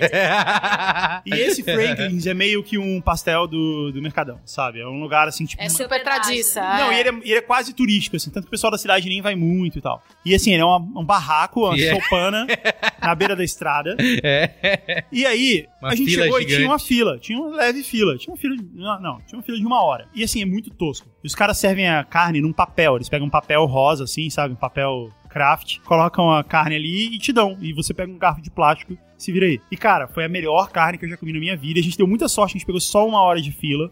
Só uma uma hora. Porque não, porque normal tem fila desde as seis da manhã e quando dá assim, tipo, meio-dia, eles fecham. né? Eles fecham os portas, a gente fechou tudo e tal. Você quase morreu esse dia, foi isso. Cara, eu acho que eu comi um quilo de carne. Mas eu não tô exagerando, eu acho que eu comi próximo. eu comi próximo e tinha que valeu totalmente a pena. tá digerindo até hoje. Até hoje. E, cara, foi. Faria foi de novo. É, Não, o cara chegou pra mim e perguntou assim: ah, você ficaria mais uma hora na fila pra comprar, pra comer essa carne de novo? Eu falei, cara, eu ficaria uma hora na fila pra dar um abraço no cara que fez.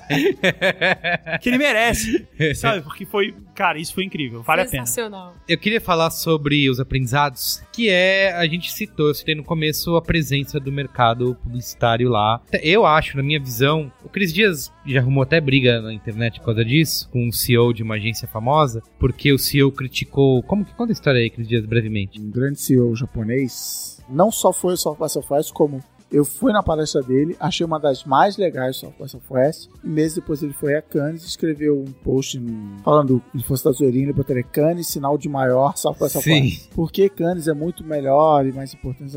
E o argumento dele era que Primeiro, Cannes celebra o ano que acabou, então uma celebração da indústria e tal, e que by Southwest é uma zona, 50 coisas acontecendo ao mesmo tempo, e todo mundo fica perdido, e FOMO, e nananana. Enquanto Cannes fala assim, é isso aqui que você precisa ver e organiza a sua vida e tal. E me pareceu um texto muito, para usar o chavão da nosso dinossauro versus É, não, coisa bem nova é. né? E assim, cara, sabe o que, que é 50 palestras ao mesmo tempo? A vida. O seu browser tem 50 abas abertas e, e tudo isso que a gente falou aqui, das, do, do acaso, de ligar os pontos. Não, e é a o- mesma coisa de, tipo, eu não gosto do YouTube, eu gosto da TV, porque ela me diz É, o que eu tenho que ver aquela hora. O cara de uma agência digital que se fez no mundo digital, ele, é um cara, a palestra dele foi maneiríssima e tal, né? E aí eu fiquei desapontado com ele falando isso. E aí eu fiz Fez um um post, post no no B9. B9 falando o CCO da pontinhos, pontinhos, pontinhos é, não entendeu o South by Southwest. E aí, falando. E o cara ficou puto, principalmente o fato de que o meu título botava o nome da agência dele. Ele é tipo dono da agência, mas assim, ele ficou puto. Ele e a agência se confundem É, quase. eu entendo, mas ele foi mega escroto comigo Sim, no, sim. no Twitter. Foi muito, muito, muito escroto comigo no Twitter e depois me bloqueou e não deixava eu mandar direct pra ele Que e tal. infantil, né? E aí. Lá, lá, lá, lá, lá. não E eu falei, fudeu, ah, acabou minha carreira e agora tretei com um cara e tal. Pra minha sorte, meses depois eu comecei a trabalhar com um cara que tinha sido dupla dele. E aí eu falei assim, aí foi Cannes, e eu falei, aí teve o South by Southwest seguinte. E aí eu acho que eu falei pra esse cara, que era meu, meu chefe, falei assim, cara, paga uma caipirinha pra ele, depois eu Sim, te dou a grana e tal. E foi até engraçado hoje, pensando, ele falou assim, cara, relaxa, que o cara é assim mesmo. Tipo, você tava passando um momento péssimo na agência, ele falou assim, essa é a menor das suas preocupações.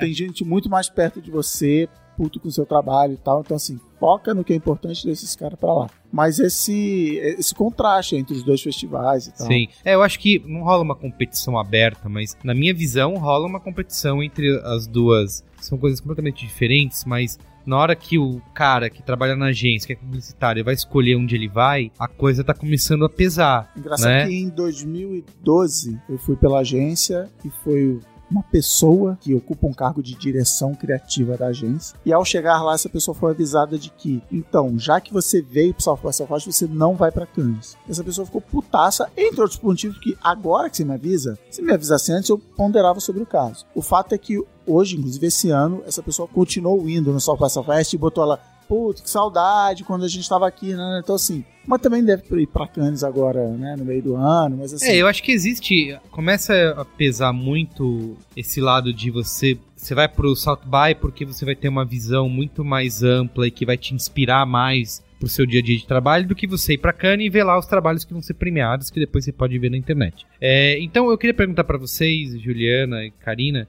se vocês acham que o mercado, que as agências, que os clientes estão conseguindo aproveitar esse conteúdo que é gerado no Softbike, que os profissionais que vão lá e trazem e publicam, se, se isso está impactando o nosso dia a dia aqui, ou se ainda é uma coisa ainda vista, ah, são os meninos lá da internet. É, eu vou dar minha perspectiva pessoal, assim, eu acho que é sim muito aplicável, desde que você consiga conectar os pontos. Né? É óbvio que quando a gente vê, por exemplo, ano passado eu vi uma startupper que fazia mapeamento genético a 99 dólares. Então, assim, você cospe num tubinho e ela te diz, entre outras coisas, todas as suas propensões a doenças as que você pode ter geneticamente. O Maron fez isso, né? Fez, mano. Não é uma startup qualquer, né? É, não, é uma senhora startupper, né? Com pedigree, eu diria. E aí eu tenho o hábito, porque sou CDF, né, mesmo, de voltar, pegar tudo que a gente destila depois de três dias de descanso mental, uma semana de descanso mental, e tentar olhar para o conteúdo que eu vi lá e pensar nas implicações para a agência em que eu trabalho, né, para o meu trabalho no dia a dia e para os clientes. Então, quando eu voltei dessa em específico, a gente tem um cliente que trabalha com seguro de saúde. Então, a gente foi conversar sobre isso. Então, você vai me dizer assim, ah, mas isso vai mudar o negócio do seu cliente amanhã? Não, mas talvez daqui a cinco anos mude. Mas é um assunto relevante pra ele. Ele precisa Isso. começar a pensar nisso. Eu também tive isso. Eu, tive, eu fui, que era com o meu chefe na época, com uma palestra do, do cara do PayPal falando do futuro do pagamento. E a gente tinha um cliente banco. Banco, não vou falar o nome, mas que vazou uma lista aí e tal.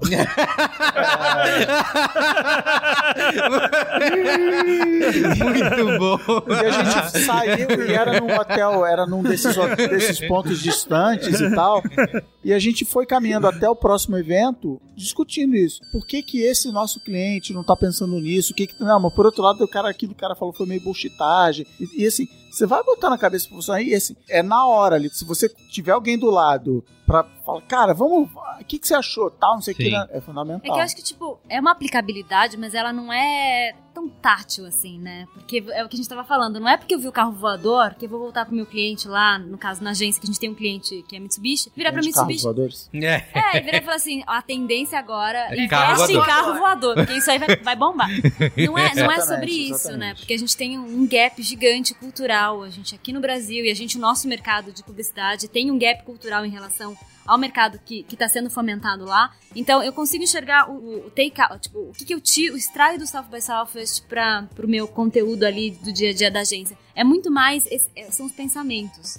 Sabe, por exemplo, isso que a gente tá falando, humanizar as relações digitais, isso é assunto, isso é assunto, isso é tipo, é assunto, de, é assunto, as pessoas estão se comportando em direção a esse tipo de, de raciocínio, startups estão fazendo produtos para esse campo de, de consumidores, mas pra gente interessa que esse pensamento existe. Como a gente vai aplicar isso? Se a gente vai produzir alguma coisa, algum serviço em relação a isso? Ou se a gente vai assumir esse discurso numa campanha, aí a gente tem que entender como é que os nossos clientes estão preparados a assimilar esse, a esse conteúdo. Mas eu acho que é muito menos uma aplicação é, efetiva e tátil e muito mais mindset cultural mesmo. assim. Você dá pra fazer a seguinte viagem. Cannes é o, o Oscar da moda. Os maiores estilistas do ano, os maiores corações do ano.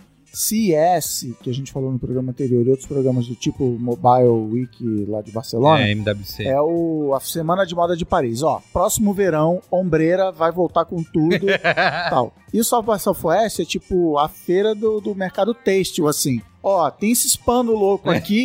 Faz aí. Vem aí. Vem eu aí, acho que é fazer. meio cara, um bairro entendeu? japonês. É. Que você vai lá e O tem uns malucos. Aí você É. vai olhar o bairro japonês e falar: Nossa, aquela pessoa ali usa o pano maluco XPTO. Pra fazer a ombreira. Pra depois É. inventar a ombreira, exatamente. Agora, tem conteúdo de todo tipo também, né, gente? Eu vi algumas palestras específicas de conteúdo que essas eu voltei pra casa e a gente dá pra fazer coisas Sim, tipo amanhã. Sim, total. Né? Então acho que tem de um tudo e acho que você ter alguém pra debater, você falou uma coisa que é fundamental, assim. Dividir, se você vai num grupo de amigos, meio que dá uma combinada de nem todo mundo ver a mesma coisa, porque se isso depois do final do dia, né? quando você encontra pra beber, isso dá discussões De graça, maravilhosas. De de graça. isso dá discussões maravilhosas. Porque você também vai entendendo o seu próprio conteúdo que você assimilou, você vai entendendo conforme você vai dividindo com as pessoas. Porque Isso. aquilo tá tão fragmentado Total, na tua cabeça que você ainda não sabe se aquilo fez sentido ou não. Mas assim, voltando ao ponto de Cannes ou South by Southwest, são, que a gente tava brincando, né? Carnaval e Réveillon. São dois eventos completamente diferentes, né? Eu acho que é, o South by Southwest você tem que ir mais acessível, assim. Você tem que ir mais aberto. Você tem que ir mais preparado para ser surpreendido, tipo, disposto a fazer conexões. Portanto, eu acho que dentro de uma agência, quem deveria ir pro South by Southwest são pessoas que têm mais repertório abrangente, assim. Pessoas que não estão tão focadas na publicidade, porque se elas forem focadas na publicidade, elas, elas vão dar uma derrapada ali, elas não vão entender direito, vai demorar um pouco mais, não que seja impossível, mas vai demorar um pouco mais para digerir aquele conteúdo. Se são pessoas que têm mais repertório de Vai, Eu acho que fora... tem que ir, Não, eu acho que leva tem- o acho choque que de que realidade, falar, Deus. Não, mas o que a gente tá falando sobre, pô, você tem uma grana, você tem que dedicar aos festivais. Você vai mandar a tua equipe pra, pra South by South ou você vai mandar a sua equipe pra Cannes? Eu acho que você deveria mandar pras duas. Mas no caso de ter que escolher, então escolhe o perfil da pessoa que vai viajar. É, Se for uma é pessoa Saiba mais... quem mandar para onde. É, porque no South by Southwest, se você manda qualquer um ali, a pessoa pode voltar e, meu, te falar que tem muitas cervejas legais, e muitas festas incríveis. Que realmente tem. E lê a Wired, Realmente entendeu? tem. É. Vai lá ler a Wired, que a Wired já separou. Agora, se você vai realmente tentando fazer sentido, se você já... E isso eu acho uma coisa muito legal de... A preparação do South by Southwest, eu acho que inclui também você ser uma pessoa que está sempre correndo atrás de conteúdo o tempo inteiro. Porque você ser uma pessoa que tem bagagem e tem mais repertório, o festival faz muito mais sentido. Ele não necessariamente ele vai te apresentar o que é novo, porque eventualmente você já ouviu, você já leu, mas ele vai começar a te ajudar a encaixar as peças, sabe? Arrumar sua cabeça Arrumar a a respeito cabeça. do que você sabe. Ele te organiza, ele vira É. e fala, realmente, o que você tá. Inteligência artificial, meu, realmente, é um tema, presta atenção nisso. Big Data realmente é um tema, presta atenção nisso.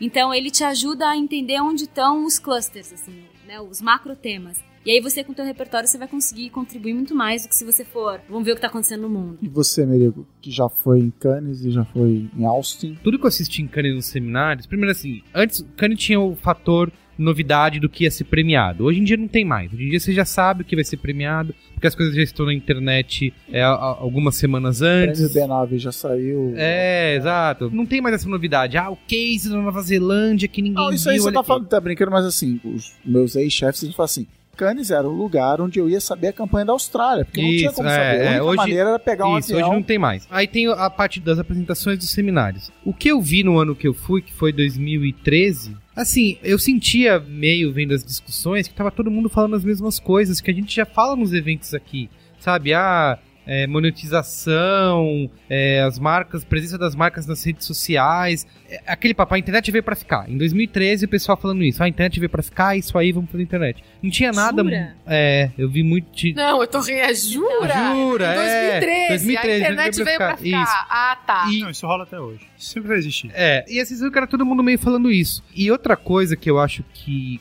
Kanye faz, que ela é meio elitista, assim, porque essas coisas que. Esses eventos de networking, essas festas bacanas, que em Austin qualquer um entra e a galera vem, É uma chega loucura aí. total, é. É uma loucura total. Lá não, os caras entram em navios a sei lá quantos quilômetros da costa e só vai lá o Martin Sorrell e, os ca- e esses caras, entendeu? Ninguém chega perto. Sem falar que o passe de Cannes é muito mais caro. É. Do que o passe do South Sim. by Southwest. Você consegue pagar na pessoa física o ingresso do South by. É muito difícil você pagar o ingresso de É, Cannes. exato. tipo, 3 mil euros. E sim, a- a- as empresas alugam as vilas lá e também ficam distantes. Então, a coisa que, se a sua intenção é conhecer pessoas e fazer network, Do mercado, eu acho que Cannes é super fechado. Auto- super fechado, essa galera tá se isolando. E outra coisa que eu percebi que tem menos no, no South By é que as apresentações das empresas lá no palco principal de Cannes são muito jabazentas, sabe? Assim, tinha lá a apresentação da Coca-Cola, teve do, do Cirque du Soleil, teve do YouTube, e é todo mundo meio querendo se vender, sabe? Ninguém realmente leva uma ideia, ah, vou colocar essa ideia aqui em discussão e vamos ver o que, o que chega. Não, todo mundo chega com forma, parece o YouTube, por exemplo, parece que tava mostrando no Media Kit, sabe? O Twitter também foi lá falar como o Twitter e a televisão eram conectadas, então por isso os anunciantes deveriam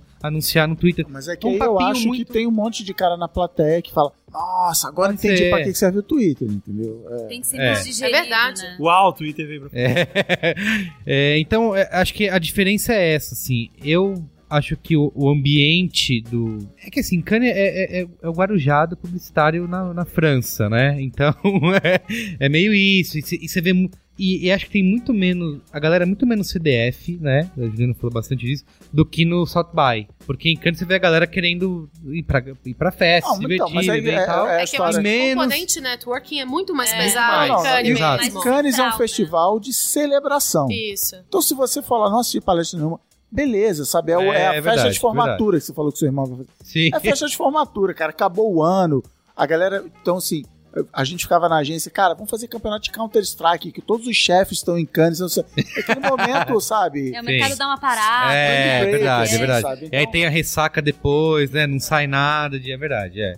É bem diferente, mas eu acho que conforme o mercado publicitário, não sei se tá isso acontecendo no mundo inteiro, ou é só publicitário brasileiro que tá indo. Não, eu acho que tá acontecendo isso no mundo inteiro. É. Assim, a gente tem um bocado de cliente global e a gente vê um movimento de massas Sim, globais então. de clientes Eu acho que a partir do momento que isso começa a acontecer, existe aí uma competição, sabe? Existe um. Até a própria comparação que o Chris Dias brigou lá com o CEO em 2012, 13, já reflete aí que existe, que as pessoas estão comparando as coisas. E né? a gente vê um movimento de Cannes de se renovar também, porque agora não tem mais só as palestras lá do auditório grande, que é do Debussy, né? Isso. Agora tem o workshop em paralelo, É, tem tracks, tem, tem. coisas. Então, você começa a ver movimentos, eu arrisco dizer, aqui de orelhada, meio que de retroalimentação em um no outro. O que eu acho ótimo, porque, Sim. né, aumenta o olhar de todo Super. mundo Sim, ao mesmo sim. tempo. É Então, quase como se fosse uma timeline mesmo, assim, né? Você tem South by Southwest que tá ali trabalhando a vanguarda. Olha, galera, olha pra cá, olha pra direita, olha pra esquerda. E aí você assimila isso, digere no no seu dia a dia na agência. E se você conseguir realmente entrar em sintonia com aquele valor que você entendeu que era um valor de vanguarda ali no South by Southwest, Aí você ganha um leão em Cannes. Esse leão é seu. É isso. Então é isso, muito bem. A gente poderia ficar falando aqui até amanhã, mas precisamos seguir em frente, Gustavo Daquino. Precisa do qual é a boa. Qual é a boa?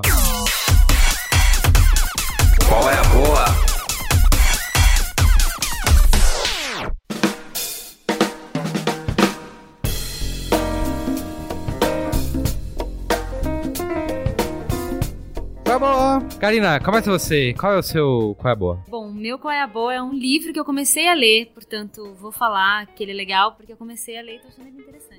Tá, se for ruim, se for É, ruim, depois você retira. Aqui e fala, não, não. Mas é, é um livro que chama Amor dos Tempos de Capitalismo. Ele fala sobre como o capitalismo influenciou as nossas trocas emocionais, ou seja, como a gente está transformando as nossas emoções em moedas. E eu acho que pra gente que trabalha com economia criativa, isso começa a fazer bastante sentido, assim, que você acaba investindo em pessoas para que elas consigam doar seus sentimentos, suas subjetividades Pra, enfim, pra de alguma forma isso implicar em produtos, em produção. Achei um, um- um ponto de vista interessante. Na verdade, é uma compilação de artigos. Acredito que tenha, além de matérias jornalísticas, também artigos científicos, ou seja, são estudos das mais variadas mídias. E quem analisa isso é uma socióloga alemã chamada Eva Luz. Cristiano Dias. Eu? Isso. O Paraninfo do. Isso, é para boa? do Qual é a boa.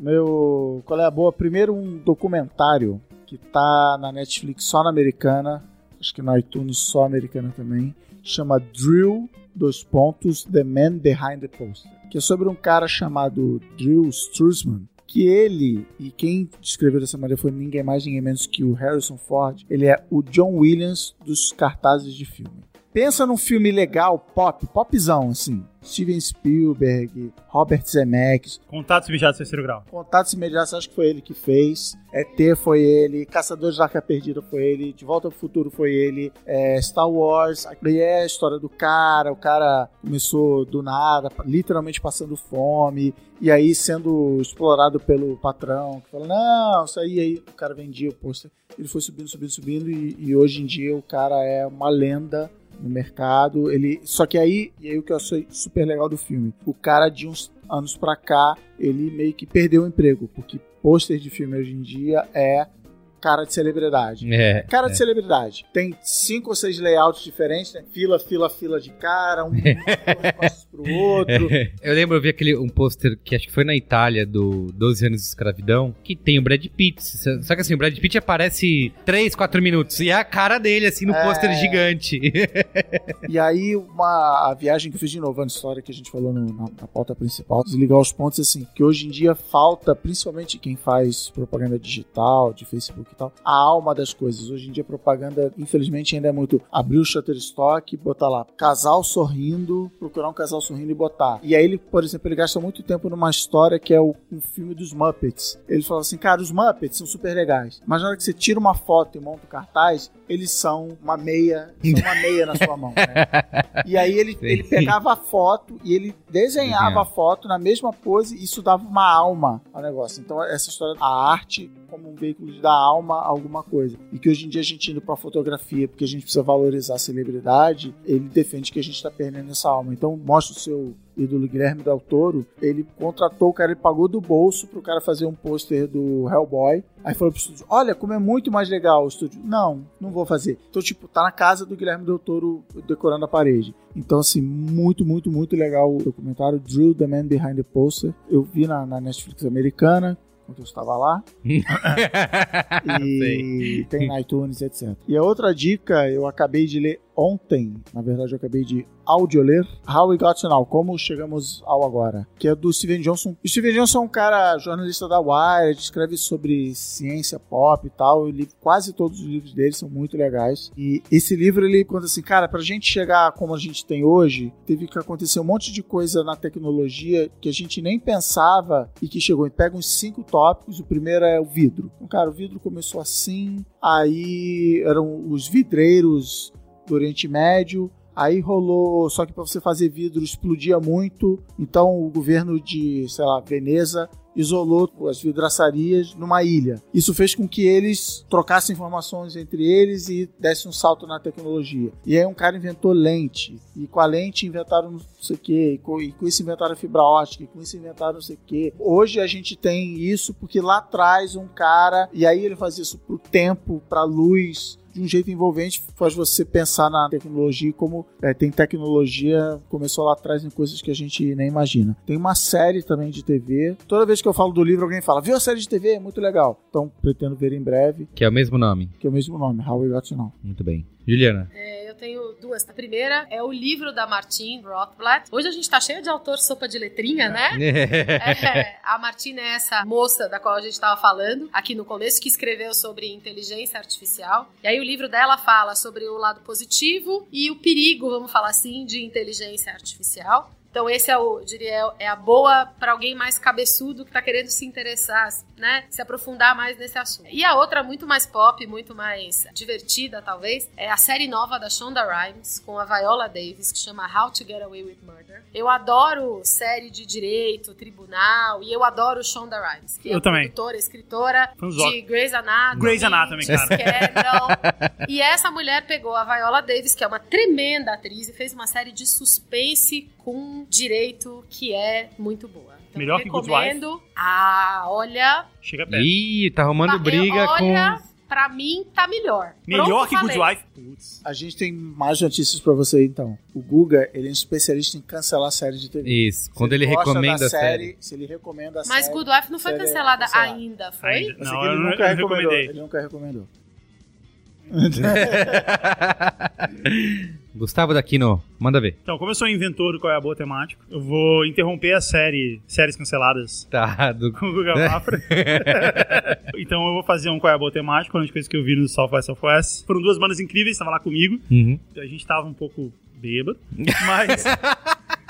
mas ainda assim, é, um pouco, porque bebida de graça e tal. Talvez sejam péssimas as bandas. Pode ser, pode ser. Não, porque eu ouvi depois e elas são boas. Eu falei num post que eu coloquei lá sobre música do Southwest, lá no B9, mas eu vou falar aqui também no Braincast. A primeira banda chama Golds, e é Golds com todas as letras dobradas. G-G-O-O-L-L-D-D. Super difícil de achar no Google, porque quando você escreve, ele fala, did you mean Golds?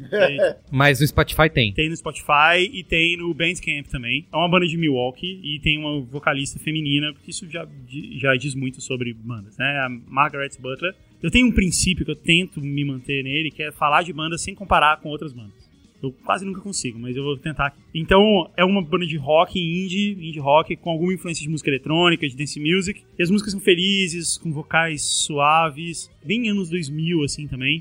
E o que eu achei muito legal de ver eles lá... Caramba, anos 2000 já virou um. Uma, é, uma- Já, chega, já chegamos, é. Já é. virou. 15 anos, né? Caramba. E aí, eu fiquei.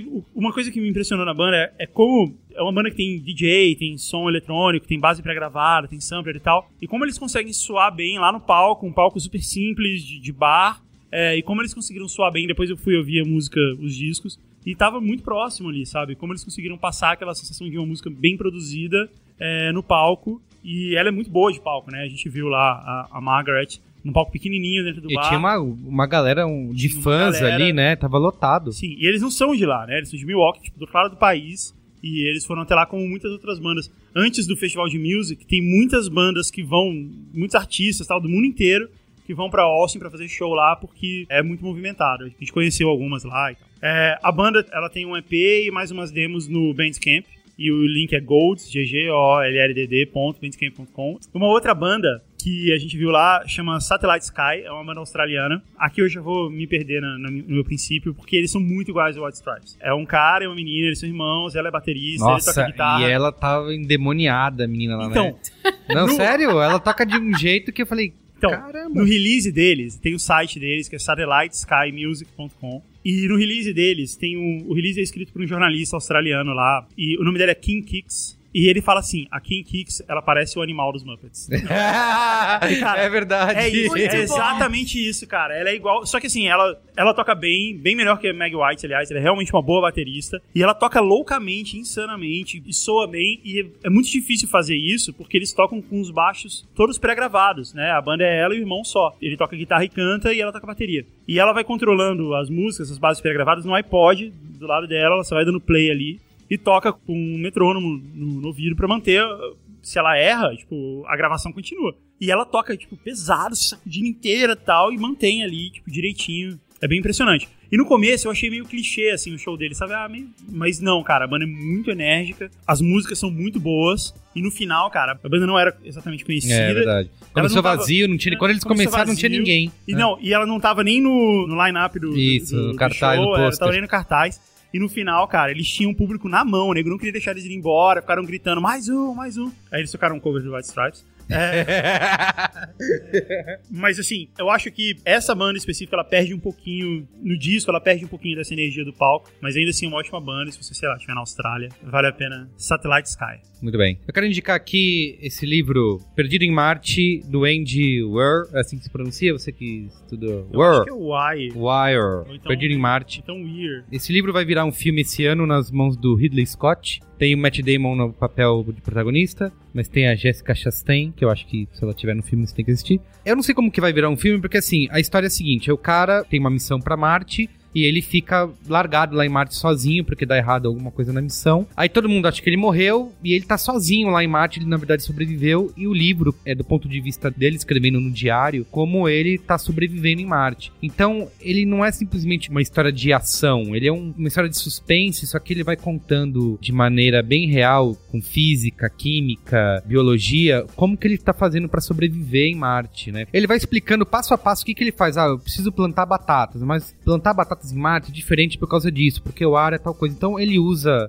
é, a realidade, né, pra, pra explicar isso. O livro, ele é bem engraçado, ele é bem divertido, e ele consegue manter você grudado na história até o fim, apesar de algumas vezes ele ficar bem repetitivo, porque é aquela história, Matar sabe? batata, afinal de contas. Não, assim, é que tem algumas coisas convenientes que acontecem, e aí ele consegue resolver, aí dois dias depois acontece de novo, e ele resolve, acho que ele se repete um pouco nisso. E eu acho que também lá pro final ele trai um pouco o próprio estilo que ele adotou, que é o cara escrevendo no diário, mas de qualquer maneira, aquilo que eu te falei, ele te mantém preso até o final da história, e ele é bem engraçado, assim, ele é bem divertido. Fiquei curioso pra saber como que vai ser o filme, apesar de entender que não vai funcionar da maneira como tá Mas escrito. o garoto exemplar que você elogiou aqui, o livro é escrito na, na forma do diário. É, é, mas eu, eu não tô dizendo disso do, do, do diário, mas porque assim, o cara explica passo a passo, por exemplo, ó, vai plantar batatas para sobreviver. Ele explica os conceitos de biologia e de física, de por que que aquilo vai funcionar ou não. Como que ele vai fazer isso no filme? Vai ser uma aula? Vai ser uma palestra? Eu acho que pode ser um ótimo filme, só que o problema é que eu não, eu não consigo ver ele colocar na tela o cara passando páginas explicando como que funciona a terra e o ar e as sementes de batata em Marte, entendeu? Mas sabe que, viajando aqui, dando uma dica pro Ridley. Ridley E é, se você estiver ouvindo, o filme só estreia em novembro, então ele deve dar, dar tempo de ele Ele mudar. pode fazer de um jeito, porque quando você começou, ah, como é a Terra, eu pensei o quê? Discovery Channel. É. O que, que o Discovery Channel ele faz isso com lá o Bear Grylls? é Tipo assim, é o cara Ah. jogado no meio do nada, mas ele falando, não, eu tenho que, sei lá, entendeu? Ele pode fazer uma linguagem visual meio. Mas aí o cara falando. Como que o tudo. cara vai falando sozinho em Marte, dentro do traje? Pega daí, sério. Cada um com seus problemas. Né? Isso. Já deu a dica, agora. Tudo bem. Tá bom. É isso então? Valeu, galera. Beijo gordo. Adeus!